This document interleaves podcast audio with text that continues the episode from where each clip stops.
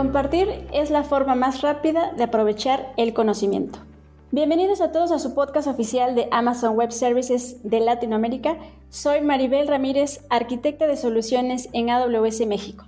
En este episodio hablaremos de la manera en que los usuarios finales podrían autoprovisionar servicios de AWS por medio de catálogos, portafolios y productos.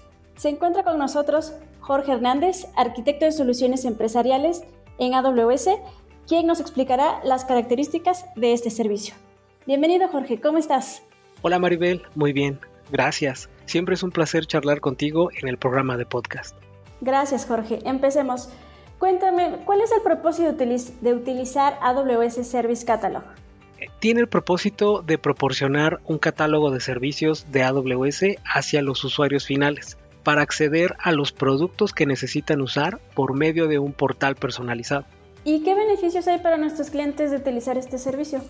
Son tres beneficios que ayudan a diferentes personas en la organización. A los administradores de infraestructura para controlar el acceso a cada producto o servicio de AWS. También para los administradores de seguridad para garantizar el cumplimiento de las políticas empresariales. Y a los usuarios finales para obtener la agilidad de usar un servicio de autoaprovisionamiento, porque al usar AWS Service Catalog será posible construir, controlar y asegurar los servicios.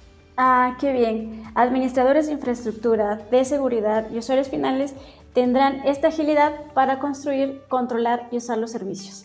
Oye, ¿y cómo podrían nuestros clientes utilizar este servicio? Puede ser por medio de Command Line Interface o invocando APIs también al usar la consola de administración de AWS y acceder al servicio de Service Catalog. Los administradores podrán crear los portafolios y productos que contienen los servicios de AWS aprobados por ellos. Acabas de mencionar portafolios y productos. ¿Podrías explicar para nuestra audiencia qué es un portafolio? Es una colección de servicios de AWS, también denominados productos, y tiene una configuración que determina la manera de ser utilizados por los usuarios finales. Incluso los administradores pueden actualizar los productos dentro de los catálogos para ser usados por los usuarios finales. Muy bien, eso puede disminuir el tiempo que debería esperar el usuario final para utilizar el servicio con las nuevas características. Aunque me queda una pregunta. ¿Cómo puedo crear productos dentro del portafolio? Los productos son creados por medio de CloudFormation, con lo que se puede generar una plantilla y en ella definir los servicios de AWS y sus características. Posteriormente, las plantillas son importadas al portafolio para crear los productos. También definimos cuáles serán los parámetros que el usuario final puede elegir para lanzar el producto. Por ejemplo, Security Groups, Access Keys u otras personalizaciones. Suena bien, nos permitirá estandarizar la creación de productos y, por lo que mencionaste, también determinar diferentes características a través de CloudFormation. ¿Y podríamos compartir estos portafolios entre cuentas de AWS? Se puede compartir de cuenta a cuenta o usando AWS Organization. Cuando compartes el portafolio con sus productos y reglas, estos elementos podrán ser usados por los usuarios, con las características que fueron definidas por los administradores y ellos son los únicos que podrán actualizar, eliminar o modificarlo. A pesar de que pudieran existir algunas modificaciones en los productos que existen dentro del portafolio, los servicios previamente configurados seguirán funcionando en cada cuenta que fueron desplegados sin ser actualizados por la nueva versión del producto. Genial, con estas actividades tendremos el control de los portafolios y mantendremos el ciclo de vida de los productos. Y en el caso que alguno de nuestros clientes quisiera utilizar productos desde AWS Marketplace, ¿lo podría utilizar con Service Catalog? Claro, podrá suscribirse al producto que requiera en AWS Marketplace y utilizar una acción que será copiar al catálogo de servicios para poder utilizar el producto. O puede usar una AMI de Amazon S2 para poder crear este producto y posteriormente lo podrá empaquetar para permitir generar ese servicio por medio de una plantilla de AWS CloudFormation. Ah, muy bien. Nos permitirá agregar nuevos productos a los portafolios. Oye, ¿cómo podríamos restringir el aprovisionamiento de los productos? Bueno, por medio de reglas que limiten los valores de los parámetros que introduce el usuario final al momento de lanzar el producto. Las reglas son denominadas restricciones y son usadas en las plantillas de AWS CloudFormation. Además, pueden ser agregadas al portafolio o a los productos. Y esas reglas son aplicadas a cada elemento que se está creando dentro de los portafolios de manera individual o grupal. Ok, a ver, dame un ejemplo.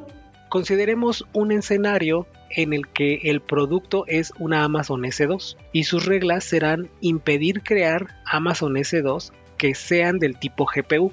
Y otra regla puede ser que solo se le permita crear instancias de Amazon S2 del tipo T1 micro y M1 small.